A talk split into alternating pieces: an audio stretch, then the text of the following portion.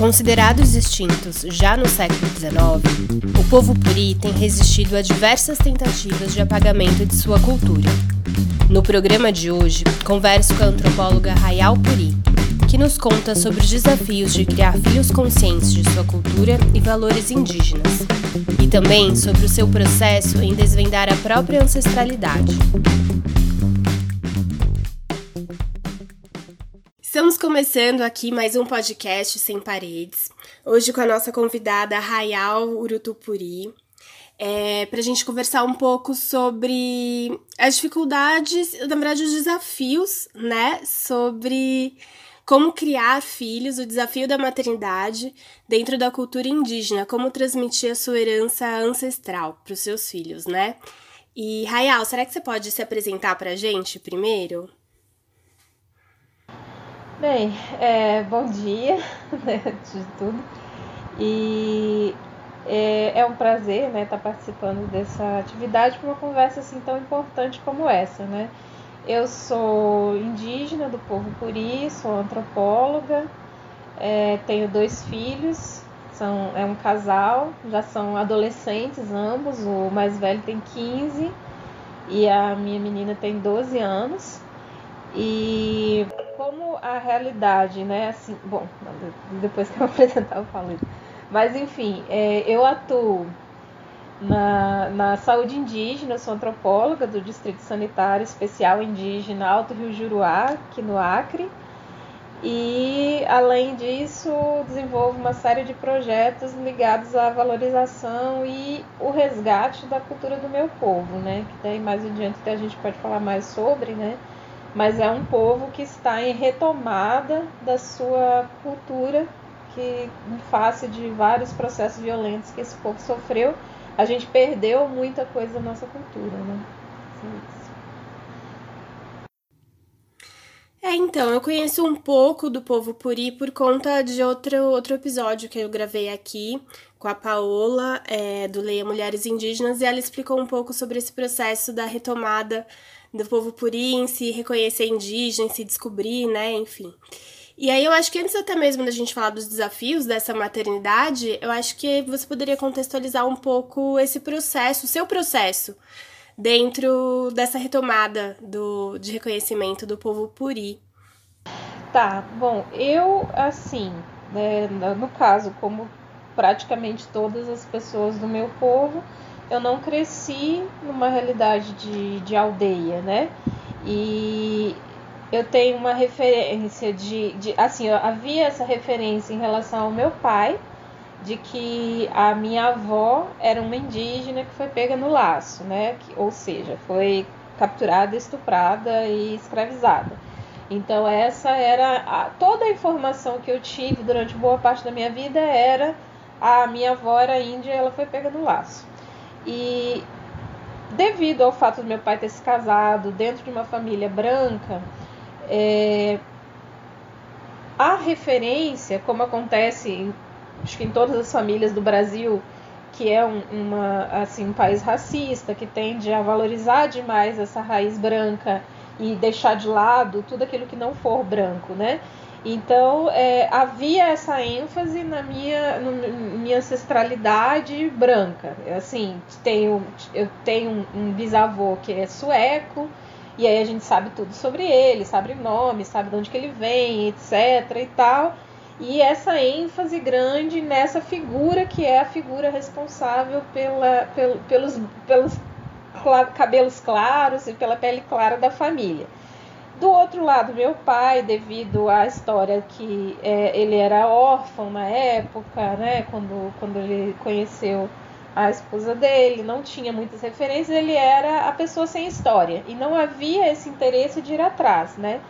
E aí, assim, eu cresci nesse meio, só que é, sempre havia aquela, aquela percepção, assim, de, da gente saber, eu, meu irmão, né, de que a gente estava na família dos brancos, mas nós não éramos brancos o suficiente para sermos considerados brancos, né? É a história da passabilidade, né? Uma coisa nesse sentido. E uhum. aí é, eu, enfim, fiz faculdade, aí depois casei, tive filho, mudei de área e fui para antropologia. E daí na antropologia eu acabei me, me envolvendo no movimento indígena, né? É, e aí, assim, só que a princípio eu estava no movimento indígena como uma espécie de apoiadora, né? Eu sempre contava essa história, né? Que ah, eu tive uma avó que era índia, mas eu não sabia nada sobre ela. E aí aconteceu que no movimento indígena, um ano, no ano de 2013, é, 2013, salvo engano, eu fui pro Pro, a primeira vez eu fui para o acampamento Terra Livre, que acontece em Brasília. É um movimento que acontece todos os anos né, em Brasília, aonde se reúnem indígenas de todo o país para fazer manifestações, atos, encontros né, com, com instituições. E acontece sempre na, em abril, na Semana do Índio, em função do assassinato do Galdino, né, que aconteceu já há muitos anos, mas é um marco né, é, na história do movimento indígena, porque ele estava em Brasília para participar de manifestações e aconteceu o que aconteceu com ele. Né? E aí, então, todos os anos, no mês de abril, é feito esse ATL. E aí eu estava nesse primeiro ATL que eu fui, é, e lá no meio das manifestações, né, porque são é uma semana inteira, né, de, de atos e tal, teve um momento em que eu me sentei para descansar, comprei uma água, é, me sentei debaixo de uma palmeira. É uma questão muito marcante, porque eu lembro meio que tudo dessa, dessa situação. É, na frente da, da, do Palácio do Planalto e fiquei sentada no gramado e nisso veio um parente e sentou do meu lado. E um trucar, né? E aí eu ofereci água, a gente começou a conversar e aí ele virou para mim, né, e falou assim: Tá, mas assim, primeiro ele perguntou se eu tinha vindo só, né? Se eu tava lá com alguma delegação, e eu até expliquei que eu estava sozinha. Eu fui lá para encontrar amigos, né? Amigos do Pará, do Acre, que, que também iam para lá. E aí ele, né, assim, ah, tudo bem, não sei o que. De repente ele virou e falou assim: tá, mas de que povo que você é? E aí eu tive um certo choque, né? Assim, eita, né? Aí eu falei: olha tem essa história de que né, a minha avó era índia, ela foi pegando laço, mas eu não tenho muita informação. Aí ele, tá, e por que mesmo que você não, não vai atrás? E aí eu, na verdade, eu não soube muito bem o que responder para ele. Eu só disse, eu não sei. Mas se eu pudesse dizer, eu diria para ele que eu não achava que eu era merecedora, que eu era indígena né? Que eu era alguém que poderia fazer parte desse, desse mundo para além do nível apoiador descendente, né? E aí já estavam chamando para a gente fazer outra rodada em volta da, da, da esplanada, mas aí antes de levantar ele pegou e falou para mim, ele falou, olha filha, pensa numa coisa, é, uma árvore, não importa o tamanho, se essa árvore não tiver raiz, ela morre. Se bater um vento, ela cai e ela se acaba. Então vai atrás da tua raiz. E aí ele saiu no meio do povo. Eu nunca mais vi esse parente do povo trucar, por sinal. E eu fiquei paralisada ali, pensando sobre isso, sobre o que ele tinha me dito. E quando acabou o ATL, eu fiz uma coisa que eu nunca tinha feito em 20 anos da minha vida. Eu cheguei em casa, e sentei com meu pai. Falei, pai, vamos conversar? Me conta tudo que o senhor sabe sobre a sua mãe, sobre sua avó, sobre a sua história. E aí foi que meu pai comentou, que ele falou qual era a região, qual era o povo, e trouxe mais dados sobre essa história, porque o que a gente sabia era esse. Foi pegando laço, e às vezes meu pai citava alguma coisa de remédios que ela fazia, é, fala, falava que ela tinha uma pontaria muito boa, que ela salvou ele da morte umas vezes por causa dessa pontaria que, ele, que ela tinha. Mas não era tudo assim muito solto. E aí, diante dessa conversa com meu pai, é que eu resolvi. Eu procurei na internet, eu fui atrás, né? Com base nessas informações, com base na região e no povo, que possivelmente fazia parte. E aí eu encontrei os Puri, né, um movimento de ressurgência, e a, uma das primeiras Puri que eu conheci foi a Tuxarri, é, e ela me apresentou para os demais, né? Daí, assim, como eu já fazia parte de movimento indígena, eu fui logo assim procurando, sabe assim, ó, gente, eu, né? Mas assim, nesse momento eu ainda não me sentia. Falei assim, gente, será eu, né? Eu posso ser considerada? Mas aí eu percebi dentro do movimento Puri que se identificar como Puri é uma questão política. Você, você não dizer que você é descendente. É, porque você dizer que você é descendente, de certa forma, você está abraçando esse projeto que é o projeto de destruição do povo puri, né? de aceitar que nós fomos miscigenados, que nós fomos é, obrigados a deixar de ser o que éramos. E a gente não nega o que aconteceu, né? não, não é possível negar o que aconteceu, até porque nós não temos território, até porque a gente ainda está no processo de retomada da língua e tudo mais. Mas é, é, é uma afirmação política de que nós continuamos vivos, se dizer puri, né? Então foi esse processo que, que foi que, em que eu cheguei, né, através de um, de um recado que colocaram aquele parente do meu lado para tomar água em Brasília, porque foi ele que me, me apontou que eu precisava fazer isso, né? E, e, e foi dessa maneira que eu consegui me encontrar, sabe? Assim, de me entender, entender tudo quem eu era no final das contas, porque eu fi, sempre fiquei entre esses dois registros, né? O de não ser branco o suficiente, mas também não ter é, a pele negra, porque meu pai, no caso, ele é filho de indígena com negro, então ele tem a pele negra. E, e eu já nasci assim, né? Descorada. Enfim, então havia essa esse não ser, né? Não saber para que lado me voltar e quem, quem era eu uma vez que de todos os lados que eu ia eu era negada porque eu não era algo o suficiente, né? E, e aí foi na identidade indígena que eu encontrei esse, esse espaço de ser, né? Acho que é isso. Nessa época você já tinha filhos ou não? Já, já tinha, já tinha o filho mais velho.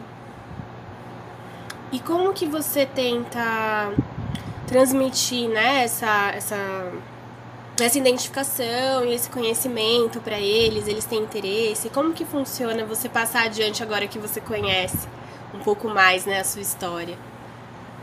É, eu vejo que agora para mim passa a ser uma obrigação, né? Porque enquanto eu não, não sabia, né, eu poderia é, não mencionar né, esse tipo de, de contexto, mas a partir do momento que eu sei dessa história, né, eu, é, se torna minha missão enquanto mãe, né, de educar meus filhos para que eles saibam também quem eles são no mundo, né?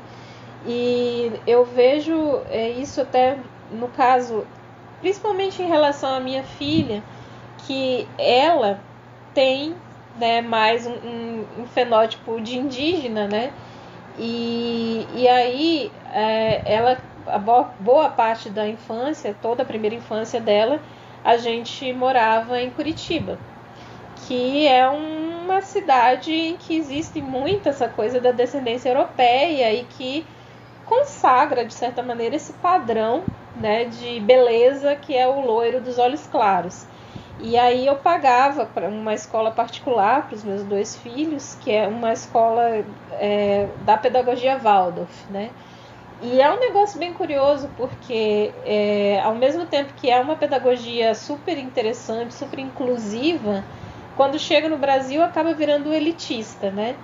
E, e aí é, eu via como desafio para ela por causa da questão da estética, porque ela não atende ao padrão esperado de beleza é, e isso é muito forte mesmo entre crianças, né? Que assim, as bonitas são as loiras dos olhos claros, né? Aquelas que não são, não não se enquadram, não se encaixam e, e, e não, não, não. Enfim, é um negócio bem complexo. E aí eu via que ela tinha assim, uma, uma dificuldade com relação à autoestima dela. E aí ela foi resgatando essa, essa autoestima através da valorização da ancestralidade dela de, de eu estar tá sempre trabalhando assim, não, você é linda, e eu até brinco com ela que ela é minha líndia, e que, assim, e ela começou a se orgulhar disso, né? Assim, pedir que eu a pintasse para ela poder ir para a escola, é, pedir adereços indígenas para levar, para mostrar, enfim. E através muito da, da, da contação né, do, das histórias tradicionais, também foi uma maneira de estar tá passando os valores da, da cultura. E quando eles vieram morar aqui comigo no Acre, eu já percebi que houve uma passagem, né, assim, de mais uma vez em relação à minha filha dessa questão da autoestima, que eu vi que quando, porque aqui no Acre existe uma população indígena muito maior, né? E como eu trabalhava com os indígenas, ela tinha essa convivência mais cotidiana. E eu vi que ela começou a se empoderar também mais, né, de que ela era linda e enfim, e ela perceber que existiam né, outras crianças como ela também, porque lá no sul a gente tinha esse desafio né, de, dela ser a estranha no ninho, né? E, e aí ela, ela acabou se apercebendo né, disso é, através dessa valorização estética é, que eu fui buscando incutir nela, né? É, e esse é um ponto que eu acho bastante complexo, porque a, a mulher indígena, ao mesmo tempo que tem essa questão de, de ser fetiche, de ser sexualizada, é, ela também não é vista como um padrão de beleza, né? E, e eu acho que isso é um desafio muito grande para as meninas, porque ao mesmo tempo que, que a, a, se passa por essa realidade da hipersexualização, que acontece também com mulher negra, é, ela não tem esse, esse, esse retorno de que ela é bonita, de que ela é desejável para um relacionamento, né? Enfim. E o que, que a gente também tenta né, trabalhar com eles, né? É a questão da, da, da própria consciência ambiental, né? De, de sustentabilidade que no caso do indígena, ela não é uma fala muito de ecologia aos moldes canônicos, né, científicos, mas que é uma sustentabilidade, que é o trabalhar um padrão em que existe o equilíbrio, né, do, do, dos homens em relação à natureza.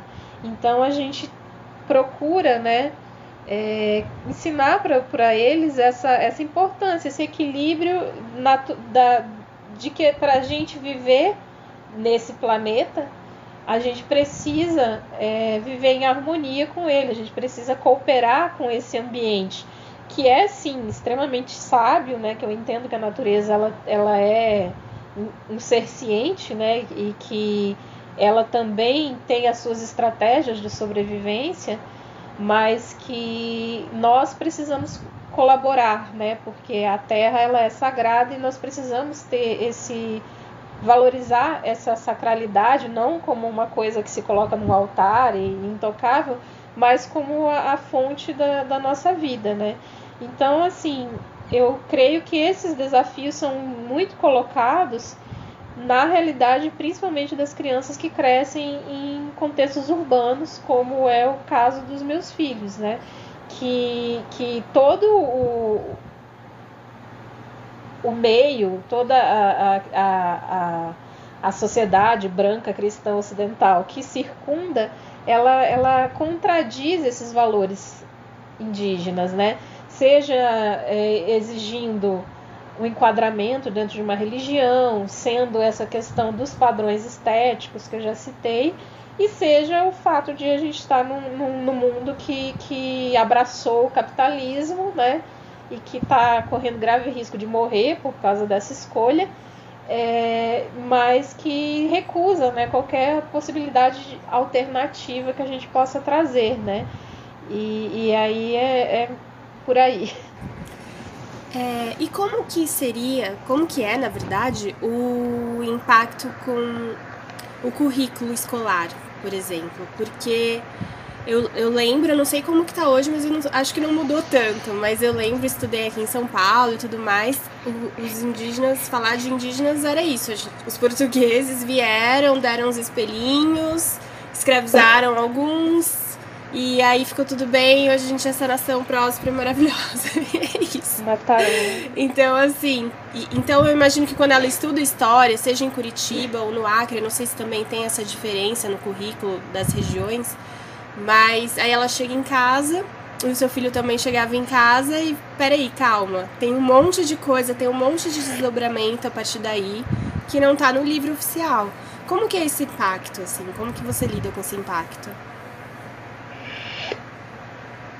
Bom, é, eu acho que até existe, né, uma. Existe, não sei se ainda existe, porque todo dia a gente descobre que, que revogaram um direito, né? Mas enfim, essa questão da, da lei, né, que 10. Agora não, não vou lembrar, mas o, a lei que obriga o ensino da cultura indígena, afro-brasileira e africana nas escolas, né? É, que faz com que esse, esse ensino seja obrigatório, né? Isso em escolas não indígenas, no caso, né?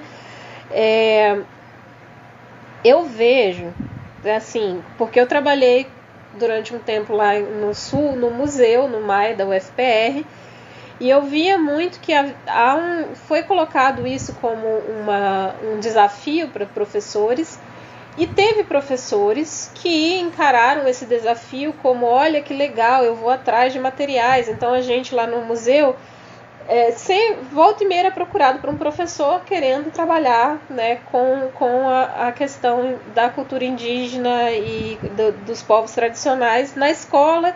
E foi a partir daí que nós desenvolvemos vários projetos né, dentro do MAI para isso.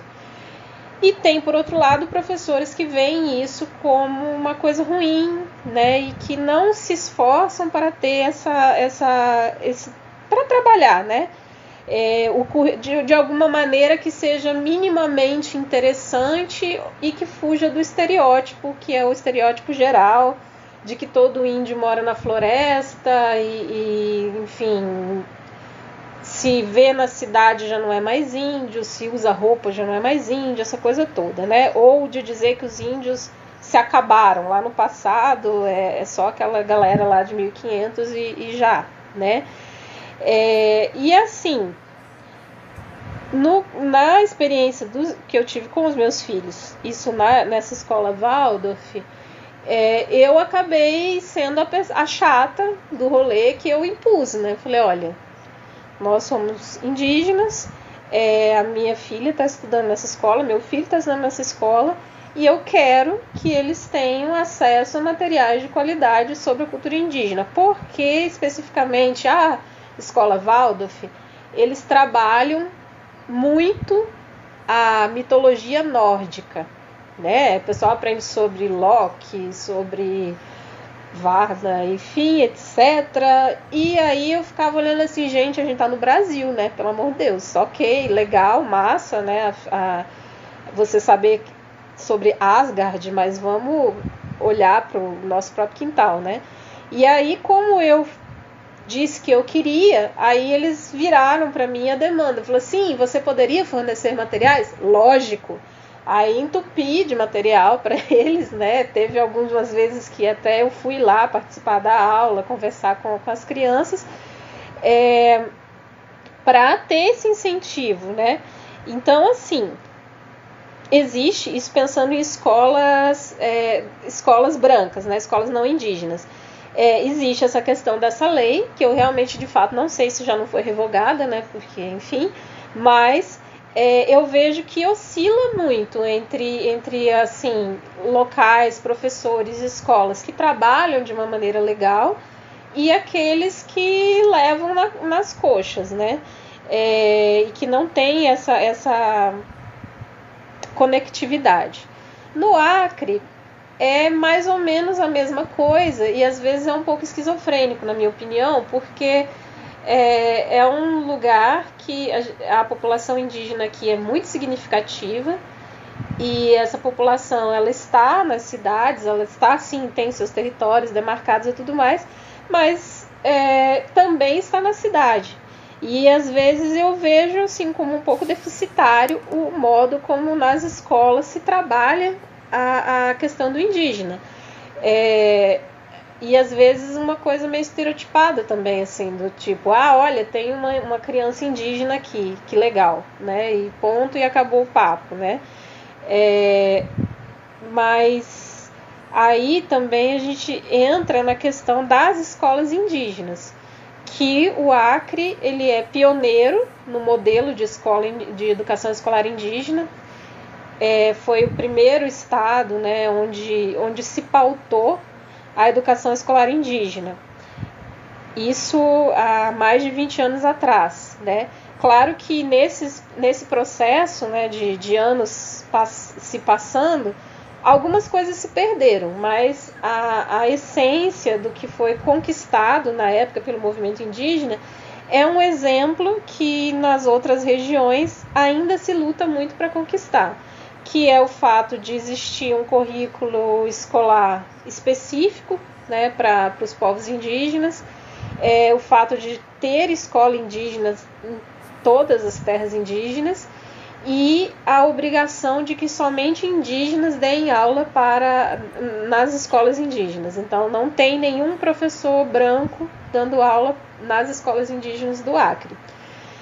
E é uma coisa que, como eu vim de fora, eu até sempre comento com eles que é, eles são o céu de todos os outros estados, porque, por exemplo, no Paraná é, a gente tem que pedir de joelho para conseguir ter uma escola.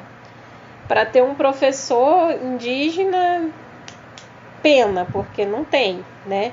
E, e, a realidade, quando você vai para outros estados, é mais ou menos isso. Assim, existem sim os professores indígenas, eles estão se formando, estão se especializando, mas é, há grande dificuldade de consolidação né, do, do professor indígena em sala de aula, porque é, teria que se ter uma categoria específica para esses professores.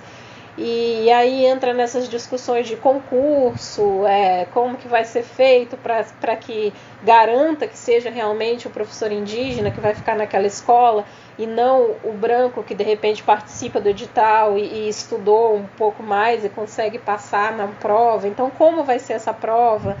É, e ao mesmo tempo essa questão de ser um concurso ela tira uma coisa que é característica dos povos indígenas que é a coisa de escolher as pessoas que vão desempenhar determinadas funções dentro da comunidade. Então se vai ser um concurso já não vai ser a, a pessoa que vai ser escolhida. Pode ser qualquer indígena que vai concorrer né? E aí de repente aquela pessoa não é não, não está em concordância com, com com as lideranças, enfim, e isso pode gerar alguns atritos, né? É, e então a gente tem esses dois lados, e eu acho que seria muito interessante que houvesse um, um estreitamento né, desse, desses dois universos, escola não indígena e escola indígena, porque é, eu acho muito importante que, que exista esse diálogo.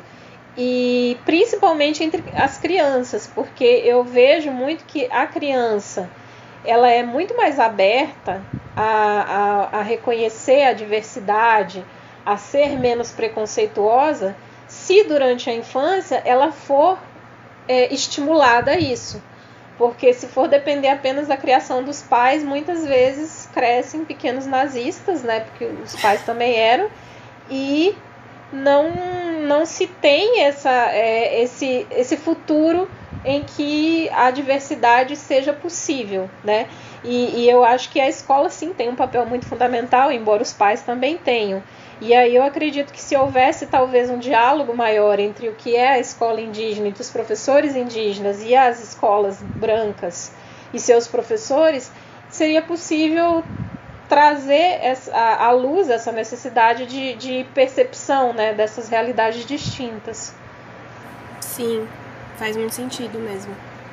É, inclusive, eu ia te perguntar se você pode falar um pouco sobre o Centro de Memória Online do Povo Puri, É um projeto, pelo que eu vi, um pouco recente, né? E que vocês estão coletando materiais, histórias, tentando resgatar essas informações e juntar ali no portal.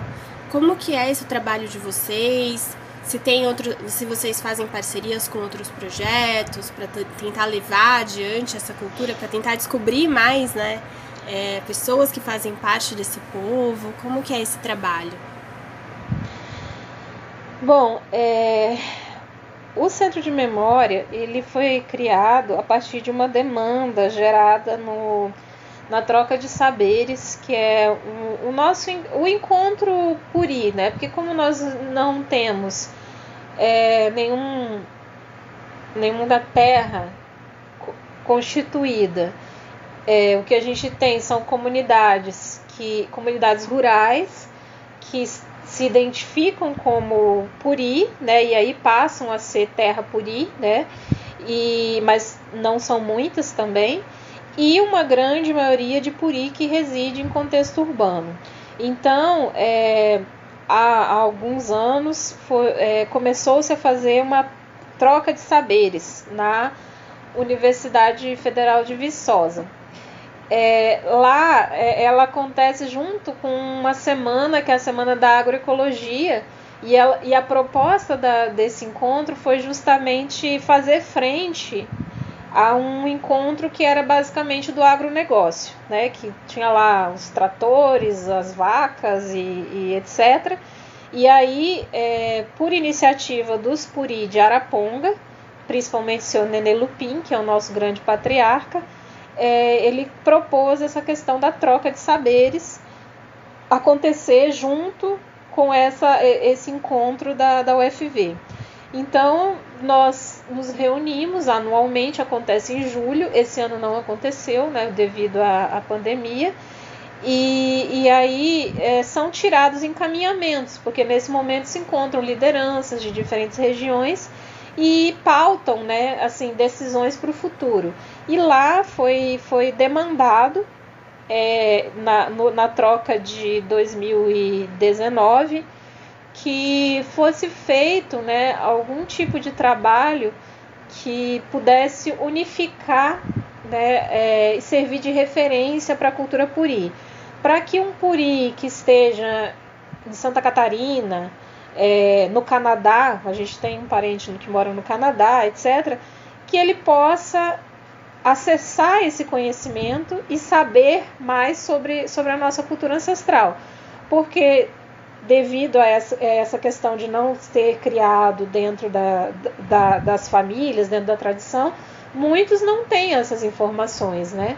E aí, a princípio, né, é, quem trouxe essa demanda foi a, a Carmelita Lopes, né, que é uma das, da, um dos membros do coletivo curador, é, como um, um arquivo geral, um arquivo para ser disponibilizado na internet com textos e, e, todas as informações que a gente conseguisse compilar é, a respeito dos puri, pegando os registros dos viajantes, é, os trabalhos contemporâneos, que já tem muitos pesquisadores que, tanto pesquisadores puri quanto pesquisadores brancos, né, que, que trabalham, que fizeram pesquisas em cima dos materiais antigos, né? E, e aí, a princípio, seria isso: seria ah, um arquivo no Drive com, com essas informações. Mas aí começou a ser desenvolvido é, uma ideia que extrapolou essa, essa percepção de ser um arquivo de drive. É, a Carmelita foi chamando algumas pessoas, né, então se integraram a, a, ao, ao, coletivo curador Antônio, que é um historiador, é, a Talita Li, que é, é museóloga, estudante de museologia, Letícia, que também é estudante de história, é, Matheus, que é do teatro, e aí também me convidaram, né, como antropóloga, para integrar esse coletivo, coletivo curador, né? E aí é, foi desenvolvida essa plataforma, que é o Centro de Memória, que tem esse objetivo como eu falei de início, de, de ser um espaço agregador do conhecimento que já foi produzido sobre os puri, para servir de informação para os puri, para as gerações mais jovens, e também para estimular a pesquisa e o resgate né, da tradição. E aí esse centro de memória acabou tendo alguns desdobramentos, né? Nós, é, por ideia da, das, das meninas, eu chamo de meninas, mas elas são super profissionais, super adultas, né? Que é a Letícia e foi, foram criados perfis né, no Instagram e no Facebook que servem para trazer maior comunicação, maior interatividade com o público, né? Então a gente criou esses dois perfis e existe também o, o Antônio e o Matheus criaram um blog que o pessoal pode encaminhar textos, né? A gente está privilegiando a princípio textos de Puri, né? Mas alguns colaboradores que quiserem também poderiam estar encaminhando textos, né? E além disso, também foi criado um espaço para divulgação da arte e artesanato puri, né? Que aí a gente disponibiliza as fotos, né? E o contato do artesão responsável, caso alguém olhe lá, se interesse por, por adquirir alguma peça, daí falaria diretamente com o artesão.